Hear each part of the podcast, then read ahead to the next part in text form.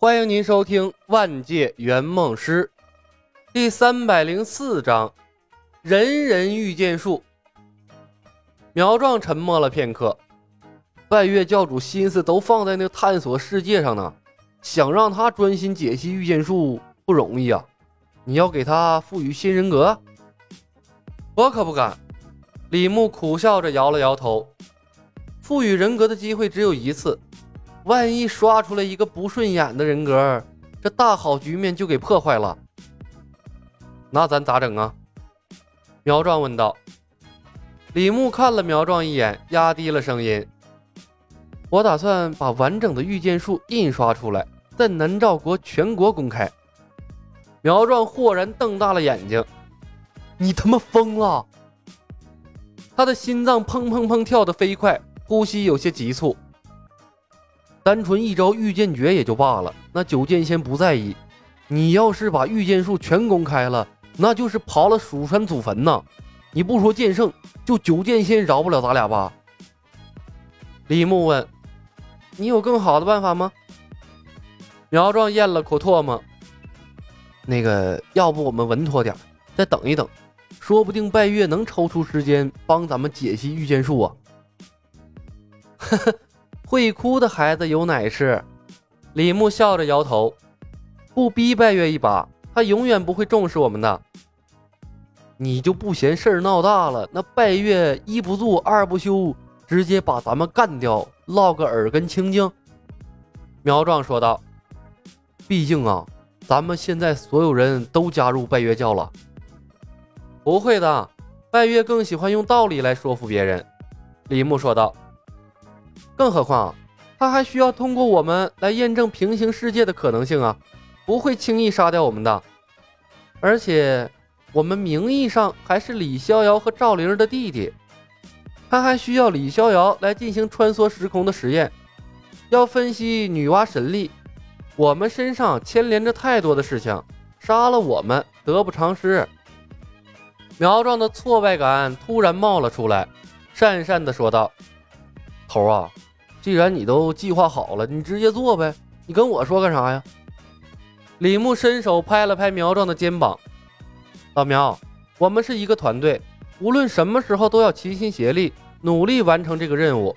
我等你成为正式圆梦师。”苗壮突然沉默了，他抬头看着李牧，认真的说道：“猴，这次任务是我坑了，但我老苗服你了。如果我……”如果我侥幸通过这个任务，成为了圆梦师，我还跟你，你指哪儿我打哪儿。好，李牧笑着点头。我们以后打造一个超强的圆梦团队。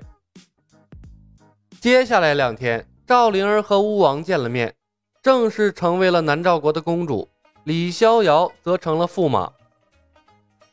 巫王知道李逍遥和李小白的关系之后，大喜过望。只以为这次真的把科学院把控在了自己手中，在皇宫中大摆宴席，宴请了小白、小黑、唐玉、阿奴、林月如、刘晋元等新一代的年轻人，时刻为分裂科学院做准备。毕竟啊，这一群年轻人背后的力量太可怕了。所有人都在学习数理化，林月如突然找到了动力，一瞬间。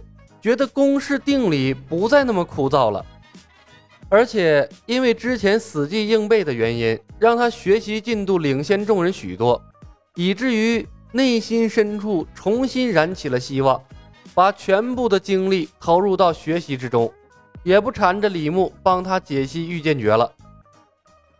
御剑诀被李牧搞成了大陆货，科学院中有一千个人在练习。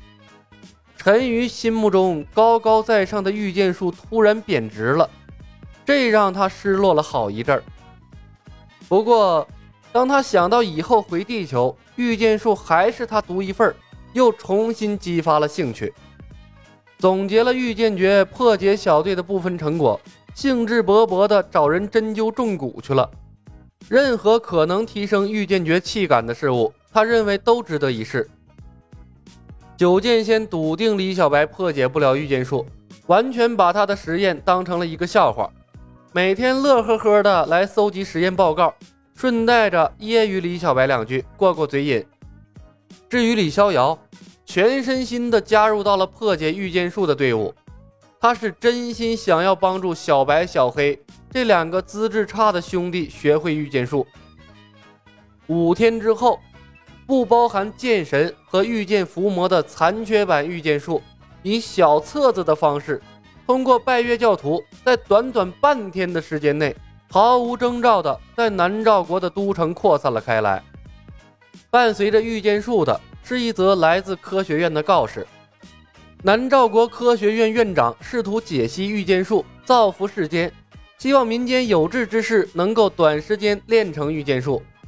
但凡御剑术修炼有成，并总结出了有效的经验，且被科学院核实有效，皆可获得终身免税奖励。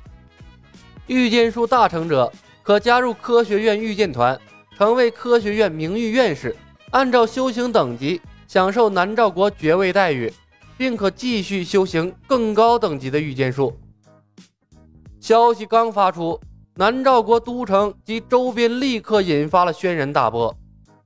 暂且不说科学院的奖励，传说中御剑术那可是蜀山剑仙的剑术，练到高深处可以御剑飞行、降妖除魔，可遇不可求。但凡学会了一星半点都是受益终生，福延子孙后代。南诏国周边的武林门派更是疯狂了，纷纷潜入了南诏国，搜集御剑术的小册子，唾手可得的武功秘籍，不抢的都是傻子。李小白，你疯了！九剑仙啪的一声把御剑术的小册子丢在了李牧的面前，气得浑身发抖。你在科学院胡闹，用御剑诀胡闹也就罢了，你竟然把御剑术散播到了民间，你知道这会为蜀山带来多大的麻烦吗？看来今天我不得不清理门户了。石公虎、唐玉、圣姑等人都在院子里，一个个面色严肃。显然，这次李小白真的是做的过分了，让所有人都有点看不过去了。李逍遥、苗壮、赵灵儿则站在李牧的身边，紧张地看着九剑仙呢，生怕他一怒之下真的把李小白砍了。师傅，我解析御剑诀的时候，你没有提出反对意见，并且每天都来关注实验的进度，我以为你同意实验了呢。李牧一脸的无辜，随时准备发动贤者时间。千人破解御剑术效果不太好，当然要把实验范围和。和对象扩大呀，这样才可以获得更多更好的数据。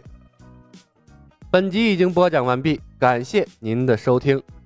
喜欢的朋友们点点关注，点点订阅呗，谢谢了。